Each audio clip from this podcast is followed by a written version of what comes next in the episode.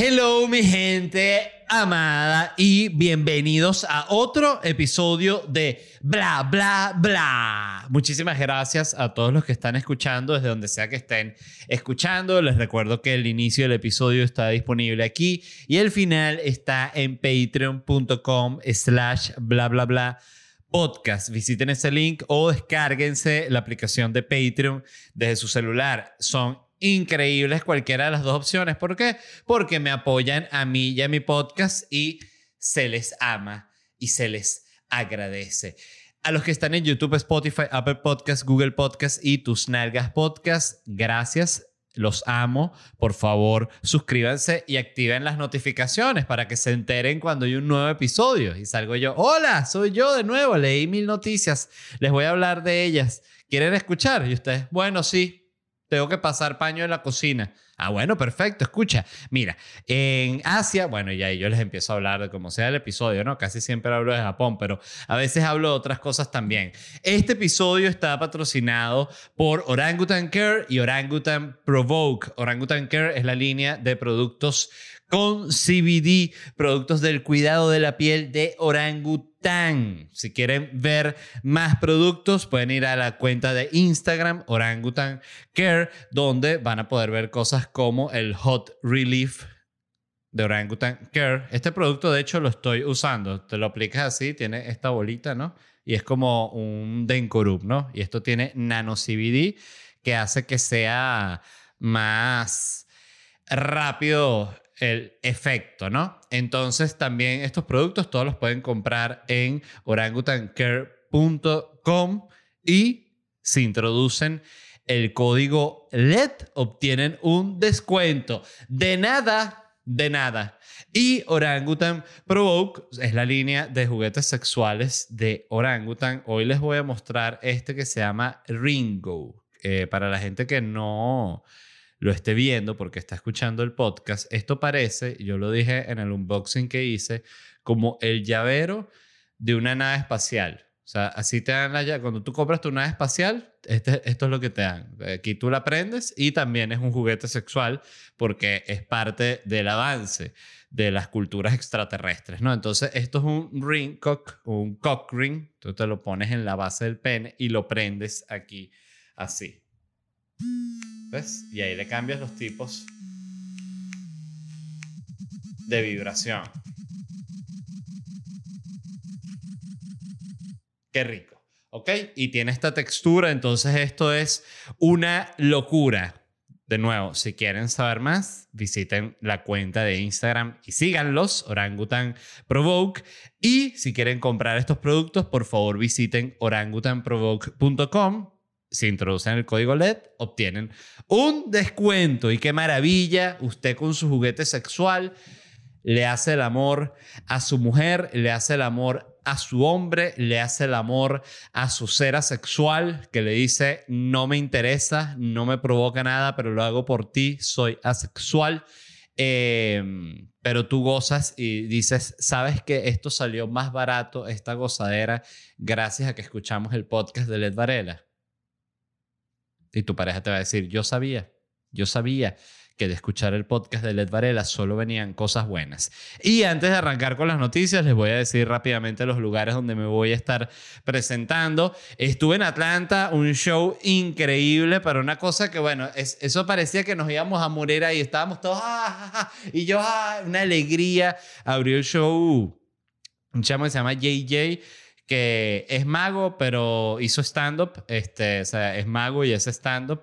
Em, los magos en general suelen tener eh, gracia y facilidad para hablar en público, además tienen que tener siempre esta capacidad como para capturar tu atención de verdad. Entonces siento que cuando un mago hace stand-up, me imagino que es algo así como cuando un pelotero, un bicho que juega béisbol, juega softball, algo así. Este, pero bueno, le quería mandar las gracias a JJ. Shout out to él. Este, y qué, muy buen show hizo. Este, y bueno, a la gente de Miami, muchas gracias. Me va a estar presentando en Miami este 29 de mayo. Esa función creo que ya está agotada, por cierto.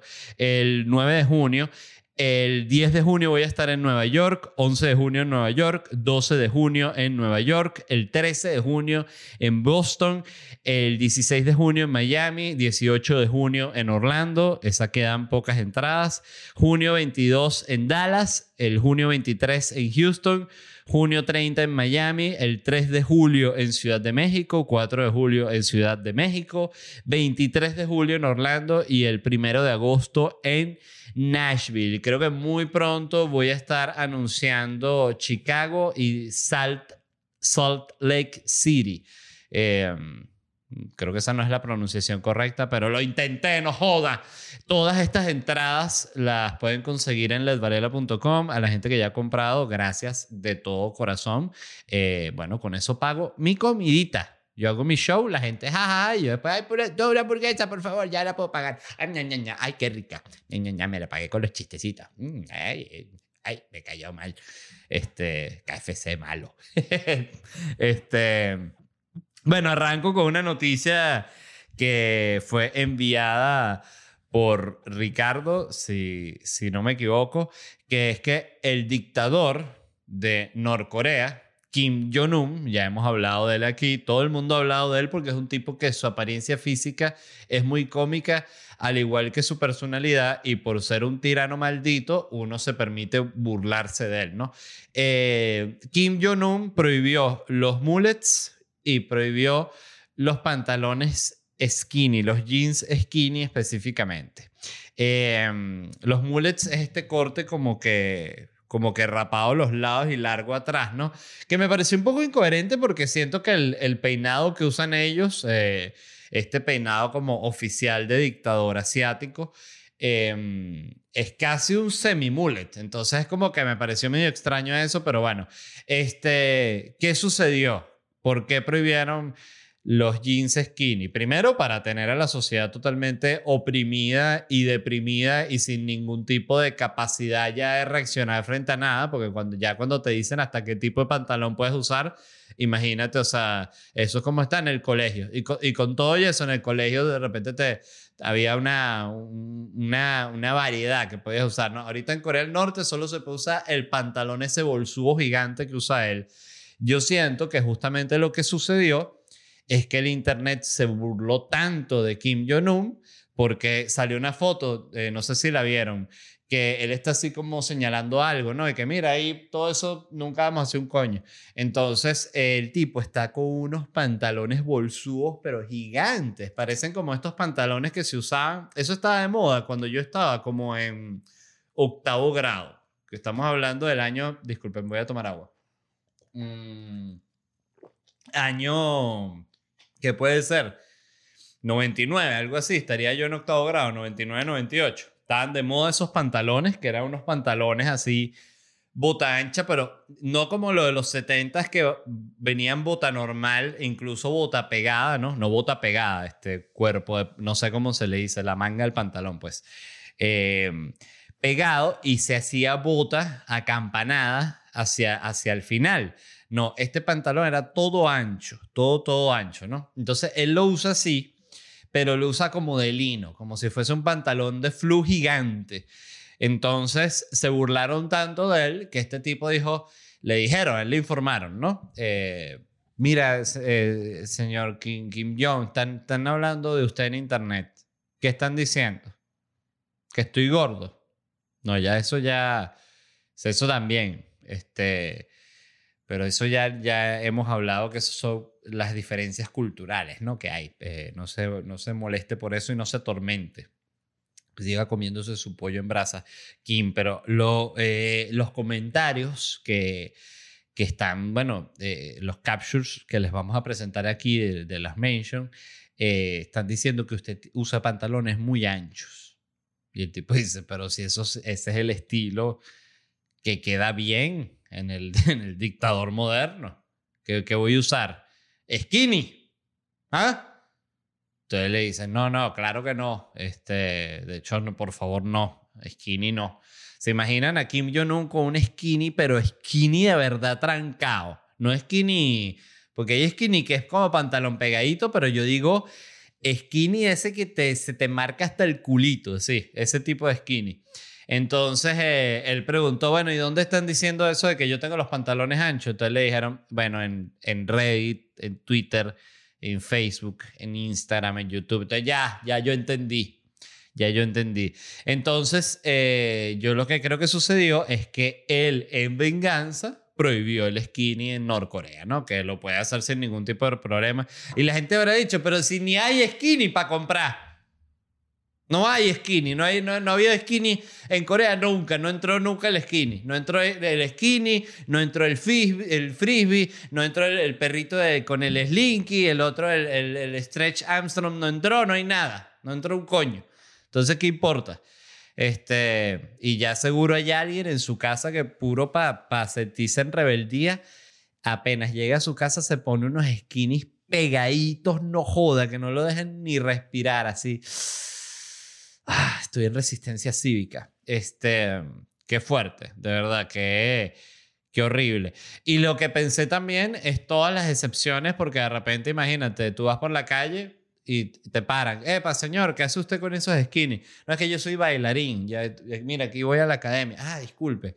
Entonces tiene que haber como algún tipo de salvo, salvoconducto para el skinny justificado por el desarrollo de la patria, algo así como que sea esas siglas, salvoconducto para el skinny simplificado por el desarrollo de la patria. Entonces, esas son ideas que estoy lanzando yo al, al gobierno de Norcorea para que manejen mejor lo del skinny, porque puede haber, pueden haber áreas grises, como quien dice.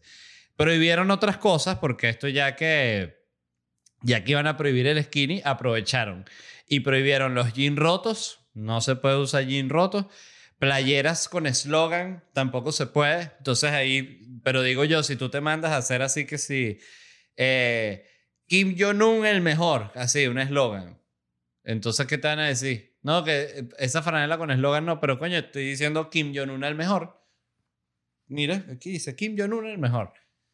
No, no, no, es que no está prohibido con eslogan. ¡Wow! Me la ponen difícil el, la fidelidad del gran dictador.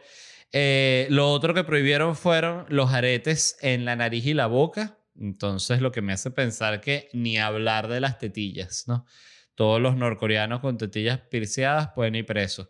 ¿Por qué prohibieron estas cosas? Bueno, porque según Kim Jong-un, estas son modas decadentes de Occidente. Entonces, no sé, la verdad, qué que, impresionante que en pleno eh, año 2021 todavía estén con lo de eh, eh, eh, Occidente y con qué Oriente. O sea, ¿cuándo se va como, o sea, cuándo las, las civilizaciones se van a poner de acuerdo en qué es el humano, que es una mierda? Entonces hay gente que es una mierda que es este, cristiana, gente que es una mierda que es musulmana, gente que es una mierda que es este, budista, lo que sea, coño. Gente que es una mierda que, que solo cree en, la astrología. Entonces no hay, como que en ese sentido estamos igualados y eso es lo que nos une.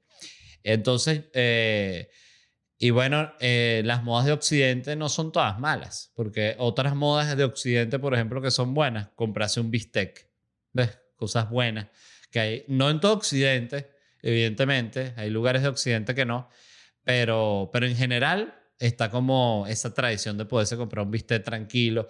Eh, otras cosas que son modas de Occidente, de Mandalorian. Mandalorian es una maravilla. El que no lo haya visto, se lo recomiendo. Y solo por Baby Yoda. Porque Baby Yoda, o sea, de Mandalorian, de hecho, lo único que tiene es Baby Yoda. Tú quitas Baby Yoda de, de, Mandalorian y te queda como una serie de ficción ahí medio rara, pero Baby Yoda le da ese toque tan especial. Y tú, mira, tú Baby Yoda, yo estoy seguro que tú lo pasas en, en plena guerra entre entre Palestina e Israel y la gente se para a ver Baby Yoda y todos están de acuerdo en que Baby Yoda es demasiado cuchi. Dicen, ya vamos a lanzarnos los misiles, pero qué lindo es Baby Yoda, ¿no? Otra moda, por ejemplo, de, de Occidente, el stand-up comedy. Yo estoy seguro, y esto es una pregunta real que tengo, por si lo han visto en un documental o algo, pero yo busqué si había comediantes norcoreanos y no existe. O sea, es como que si tú pones comedia norcoreana, no existe. Eh, lo cual me generó como mucho... Me dejó muy confundido porque pensé que, que, impresionante como hay sociedades en las que ya la comedia simplemente no tiene ningún tipo de cabida porque es que incluso eh, en una sociedad así súper, súper, súper vigilada, la comedia se debe tornar una vaina tan boba y tan, y tan, tan aburrida que, que, debe ser como medio absurda. O sea, no sé qué, qué se podrá hacer de comedia en Norcorea eh, y con tantos paquetes que hay como con, con, con, lo que es bueno y lo que es malo. Este, evidentemente nada de olvídate de, del de Onion o el chihuire bipolar en Norcorea, nada de eso. Este, y me llamó la atención porque pensé, por ejemplo, Cuba que es un país este, que tiene ya cuántos años con la dictadura, como 60 años, una cosa así. Eh, estoy seguro que Cuba, eh, no me consta porque no he ido para Cuba a ver un show, pero estoy seguro que en Cuba deben haber comediantes. 100% seguro. Eh, que, que, no estará permitido que hagan chistes de Fidel y tal. Bueno, en, en, Venezuela tampoco está permitido hacer chistes de Maduro. Tú no puedes mencionar a Maduro en la radio ni en la televisión. Este, entonces ya, pero sí, sin embargo, tú ves que en Venezuela existen los comediantes y hay gente que, que hace estando por ahí, y hay gente que hace sus programas, o sea, sigue existiendo algo. Pero en estos países asiáticos como que, como que no. Y, y, cuando digo estos países asiáticos, la verdad, incluso el plural está mal usado porque estoy hablando específicamente de Norcorea, la comedia norcoreana. Quiero ver comedia norcoreana.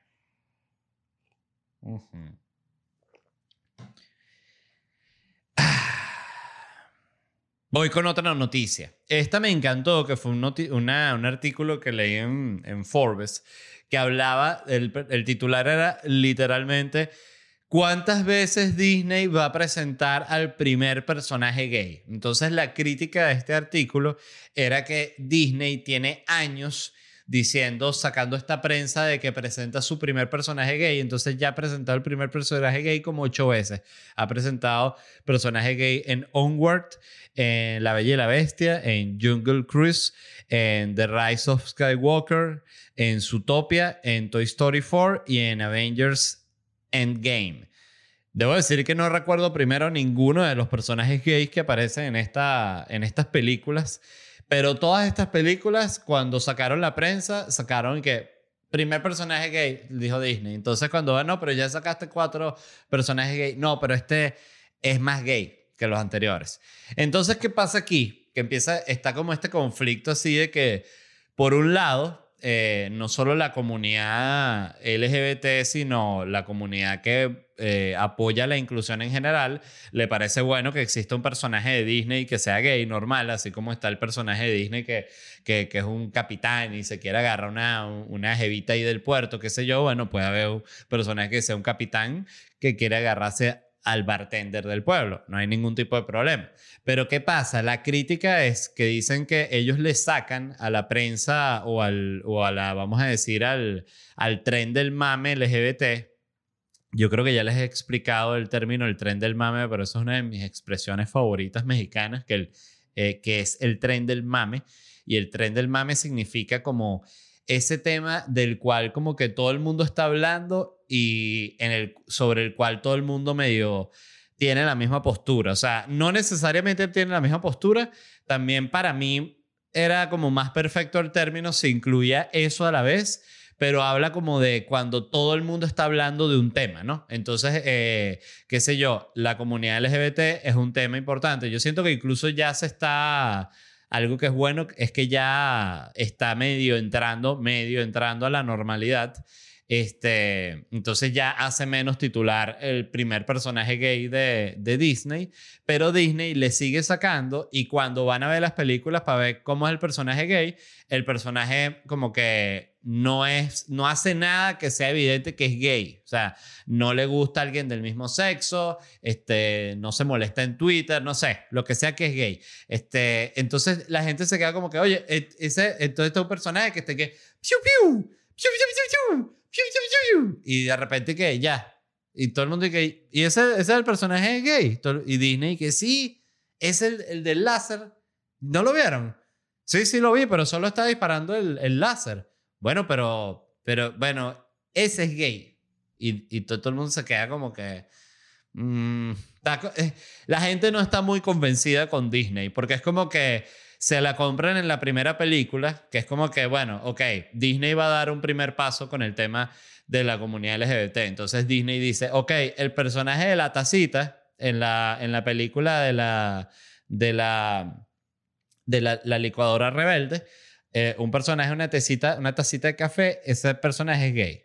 Entonces, no, sale la película y la tacita y que, cuidado, vienen los tenedores. Y todo el mundo y que, pero y, y, y, esa, y la taza como que no le gusta otra taza o no, no, o sea, es gay, pero no vamos a adentrarnos en la historia de ese personaje. Entonces, de nuevo, está bien en la primera, pero cuando ya lo has hecho ocho veces, y creo que la crítica también venía porque había una escena en la de esta de, de, de Rise of Skywalker, en la que se besaban dos mujeres y Disney, no recuerdo cómo fue esa polémica, pero Disney la quitó como para no se molestar a la gente. Fue como que, coño, no puede ser que ni dos mujeres. Ah, bueno, y está la, la capitana Marvel, que también es como, y que como que gay, pero es como que muy, nunca es evidente, nunca es como que sí, soy gay, superhéroe gay. Así, no hay. Este, entonces, bueno, eh, me pareció interesante porque eh, siento que esas cosas como que también está bueno que, que al que está usando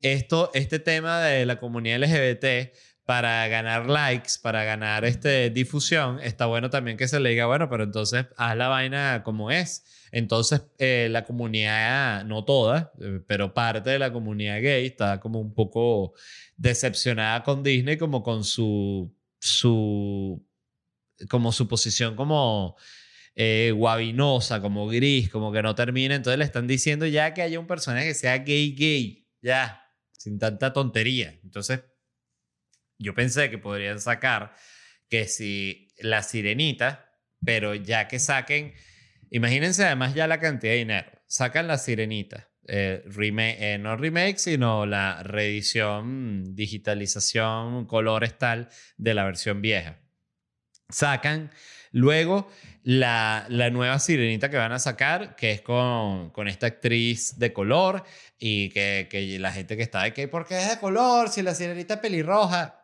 no importa un carajo, perfecto.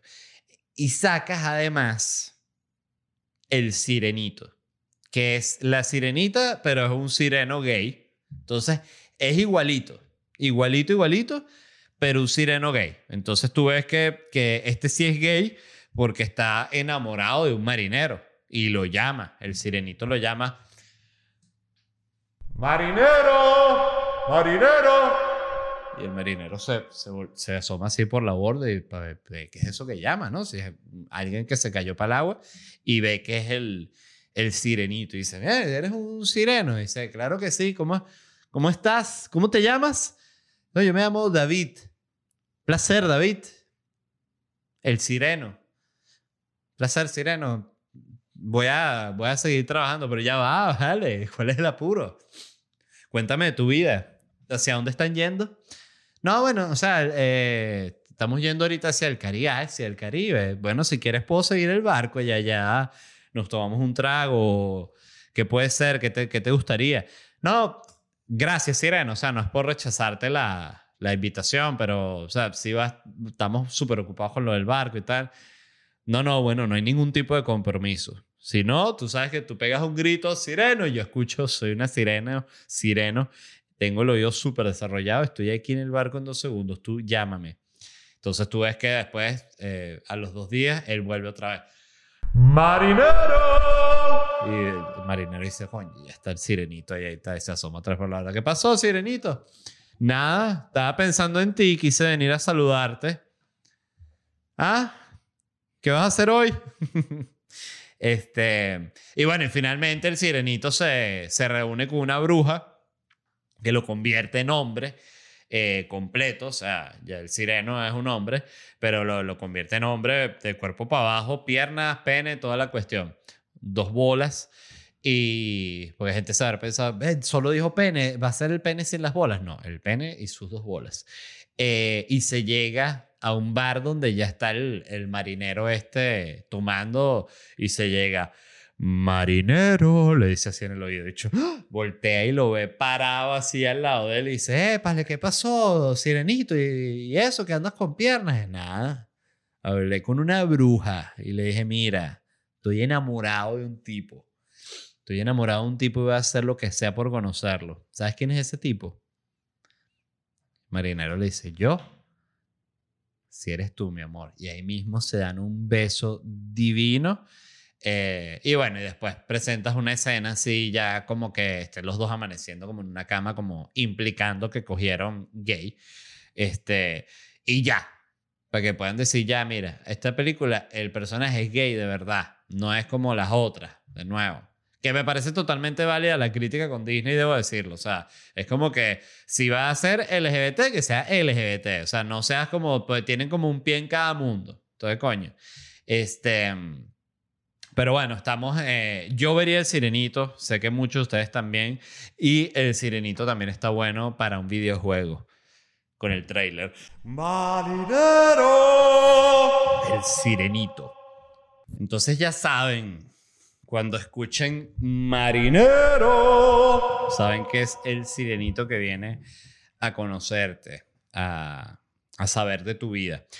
Esta noticia la envió Emma Peña, me gustó mucho. Habla de las, noti- las noticias, imagínense, de las hormigas y sus parásitos, específicamente de unas hormigas que se llaman temnotórax, se llaman estas hormigas, y descubrieron que las hormigas, estas temnotórax, que sufren de un tipo específico de lombrices, de unos parásitos, viven mucho más y tienen un montón de condiciones en la vida mejor, se mantienen más jóvenes, son atendidas por las otras hormigas y todo es gracias a este parásito. Este es un parásito que lo agarran como una lombriz literal, como una solitaria, pero de hormiga. Y fíjense como cada, cada animal tiene su parásito, que tú verías una... Fíjense qué que, qué porquería esto que voy a decir, pero esto era un dato que lo había anotado para el final, pero lo leí. Las, una hormiga puede tener, han encontrado, las han abierto, y una hormiguita puede tener hasta 70 lombrices. Una hormiga, así en la barriguita de la hormiguita. O sea, tú de repente pisas una hormiguita así, y no solo estás pisando la hormiga, sino estás pisando la hormiga y que si, si- que si 50 microlombrices. Diga, eso, esto se los cuento para que se mueran del asco de todas las veces que estriparon hormiguitas y cositas así. Yo lo llegué a hacer, recuerdo que sí. Ahorita siento que uno, no sé qué pasa, creo que incluso con la edad que cada vez, yo ahorita no, mato casi ningún insecto. Si algún tipo de insecto se mete en la casa, intento agarrarlo y, botarlo sin hacerle daño. Cuando era más joven siento que era como más cruel, o sea, no tenía tanto problema en matarlo. Y las hormigas sí las mataba, así me sabía a, a culo. Entonces me llamó la atención esto y lo que pasa con este parásito, ¿no?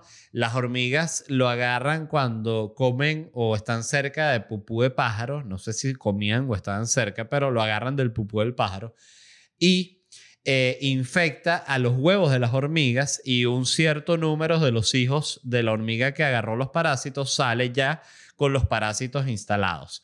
Entonces dice que, mm, primero, que estos investigadores eh, empezaron a, estudiar a hormigas con parásitos y sin parásitos y se dieron cuenta que las que tenían parásitos, todo esto es un parásito que afecta a la hormiga obrera, que es a la hormiga más genérica del- de la vaina, ¿no? De la comunidad de hormigas. Este, entonces dice que le da esa hormiga obrera y que esas hormigas obreras vivían mucho más que la, que tenía los parásitos vivía mucho más que la hormiga obrera regular. La, hor- la hormiga con los parásitos vivía casi tanto como la reina. Segundo, la hormiga con los parásitos se mantenía más joven. Toda perfecta, sí. Eso es porque me di cuenta eh, que los investigadores, que son expertos en, en hormigas, saben distinguir una hormiga joven de una hormiga vieja. Así como uno, ¿sabes cómo tú puedes distinguir un perro joven de un perro viejo? Perro viejo, lo ves, tiene hasta canas, se le nota, está más lento, la cara, todo. O sea, se nota demasiado su vejez. yo no, nunca había pensado que una hormiga también se ve vieja. O sea, la hormiga vieja tiene una apariencia. Entonces esta gente ve con la lupa y dice, ah, mira, esta hormiga es una hormiga vieja, esta es una hormiga joven. Imagínense todas las cosas que puede, la información que puede existir que uno no tiene ni puta idea. O que yo no tenía ni puta idea o nunca había pensado en eso. Entonces lo otro que hace y que es lo más interesante que genera esta, esta hormiga, este parásito, es que hace que esta hormiga genere como la misma, el mismo olor la misma vaina que genera la reina eh, y la tienen que atender. Entonces esta hormiga obrera que tiene parásitos no trabaja, a diferencia de las otras hormigas obreras, no trabaja.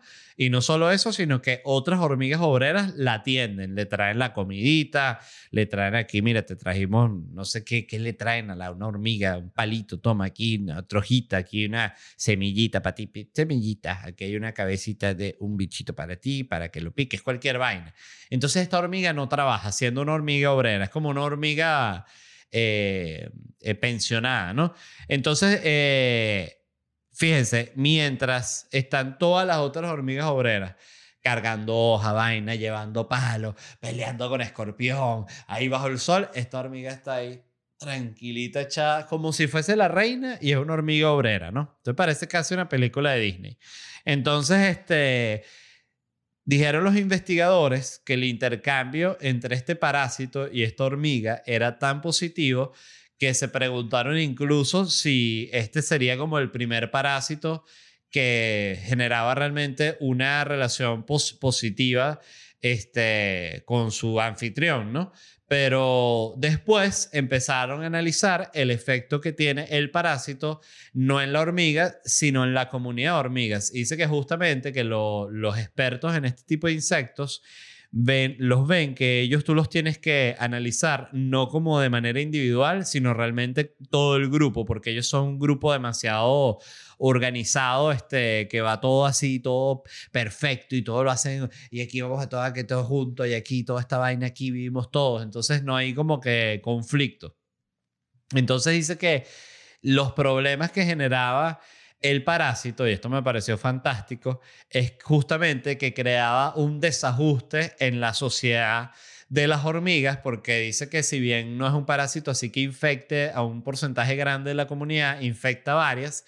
Entonces, claro, un montón de hormigas que deberían estar trabajando no están trabajando y un montón de hormigas que tienen que estar trabajando no están trabajando porque están atendiendo a esta hormiga que no está trabajando, que debería estar trabajando. Entonces dice que como hay menos hormigas para hacer el trabajo, más, las hormigas tienen que trabajar más, entonces las hormigas se estresaban.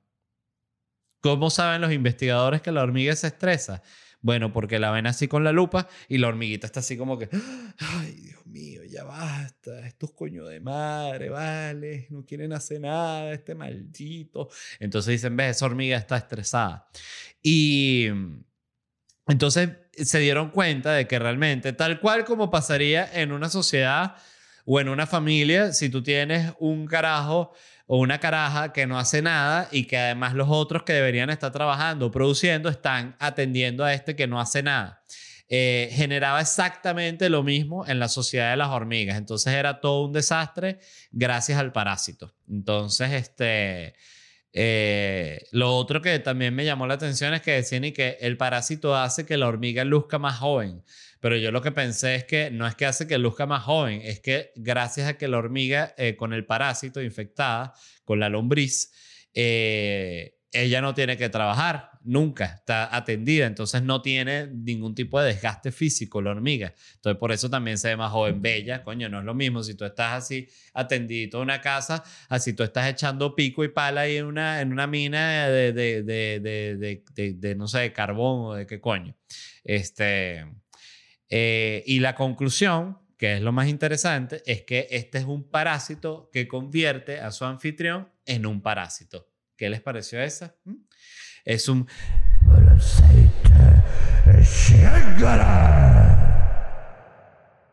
Muchas gracias a todos los que escucharon. Recuerden que el episodio completo está disponible en patreon.com slash bla bla bla podcast y si quieren conseguir entradas para mis shows en vivo pueden visitar ledvarela.com.